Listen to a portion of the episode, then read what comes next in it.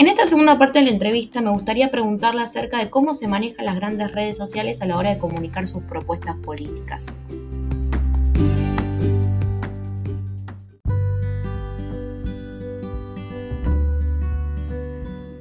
Eh, y bueno, las redes sociales tenemos una manera muy, muy normal eh, de manejarlo, o sea, no, necesitamos maquillar nuestras concepciones ni, tampoco nuestras, nuestras propuestas, ¿no? O sea, es todo muy transparente lo que hacemos.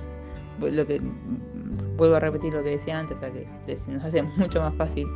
Eh, bueno, y en mi caso, yo elijo eh, manejarlas por mi cuenta y con un poco de ayuda, ¿no? Depende del caso, o sea, si estoy haciendo una actividad o algo, me da una mano para, compartir las cosas en el momento.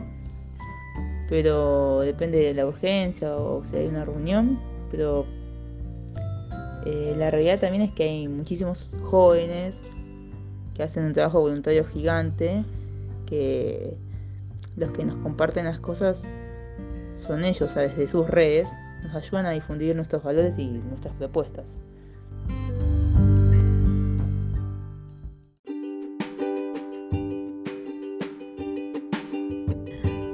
Otra pregunta es, ¿en qué se sienten innovadores en cuanto a propuestas políticas?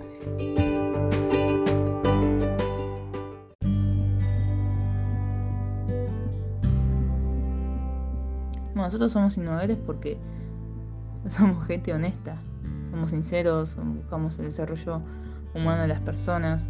Eh, la casta política nunca fue sincera, nunca fue honesta y hace años que nos viene poniendo un pie en la cabeza para no dejarnos levantar. Entonces las ideas de la libertad forman parte de, de la esencia del hombre. Es una propuesta tan clásica y tan natural como innovadora.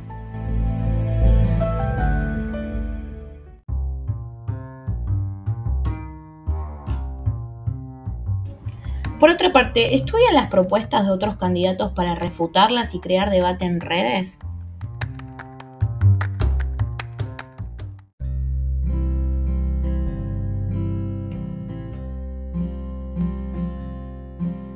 Sí, la verdad que nosotros las escuchamos, las leemos y, bueno, las estudiamos también, obviamente. Pero bueno, sobre todo lo que hacemos es, lo vemos en una realidad. Nosotros consideramos que la casta eh, en sus distintos colores partidarios vienen cometiendo los mismos errores hace muchísimos años. Eh, y eso, ¿qué, pasa con eso? Porque nos la están dejando muy fácil también. O sea, no es difícil leer lo que quieren hacer. Sus propuestas no funcionaron nunca. Y nuestro debate en redes es solamente una parte, solamente una parte de la revolución cultural y moral que, está, que nombré anteriormente. Entonces las redes ayudan muchísimo.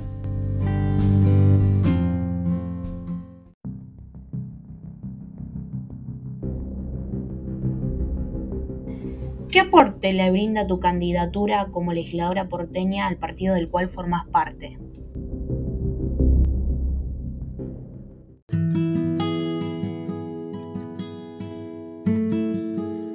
yo vengo del palo del deporte, por así decirlo, eh, de las artes marciales especialmente. Y bueno, cuando yo empecé a dar clase en barrios de emergencia, como por ejemplo un 11-14, la Villa 31, Hugo Bajo Flores, eh, bueno, empecé a tener conciencia de, muchos de los destrozos de la casta, ¿no? Y bueno, como que me empecé a dar cuenta de muchas cosas que estaban pasando, que muchas cosas estaban faltando. Eh, a, los chicos eh, están totalmente abandonados me refiero a la gente que, quiere ir a entrenar, a, los pibes que, no tienen un lugar para hacer deporte, que no, es algo menor.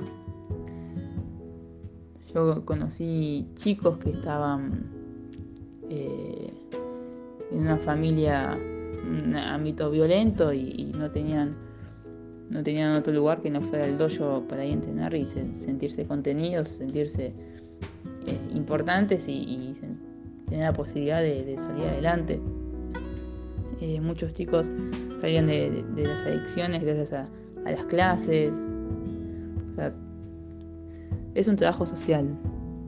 Lo que hago, lo que hice hace muchísimos años, más o menos a partir de los 15 años que, mm, empecé con, las clases, de antes que empecé a entrenar, ¿no? Pero siempre estuve en ese mundo, ¿no? Y, bueno, yo después eh, fui creciendo, eh, empecé la facultad y bueno, me topé con las ideas liberales y dije, bueno, esto es por acá, o sea, es, es mi camino. Y, bueno, mi aporte más que nada es en el desarrollo humano, en el trabajo social, que es lo que vengo haciendo toda mi vida. Y, bueno, yo tomo la política como un camino, como una herramienta para poder concretar sueños y cambiar una realidad, ¿no? Y bueno, yo tomo el deporte como un pilar fundamental. Por último, según tu opinión, ¿por qué merece tu espacio político ocupar una banca?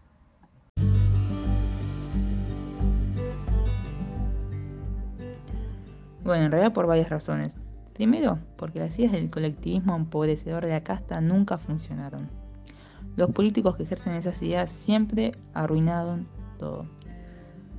La ideas de libertad principalmente no tiene representantes políticos, y también hay una carencia muy grande de gente honesta. O sea, parece que nos mienten en la cara. Siempre. parece que nos, toman el pelo. A mí ya, me, da bronca ver publicidad de otros espacios políticos. Eh, y creo no ser la única que le pasa. Nosotros, ¿por qué, ¿por qué nos merecemos ocupar una banca? ¿Cuál, ¿Cuál sería mi opinión en este caso? Y bueno, porque nosotros venimos a tener honestidad. Somos gente de bien, somos gente sincera y tenemos un plan para una Argentina grande y próspera como alguna vez supo ser.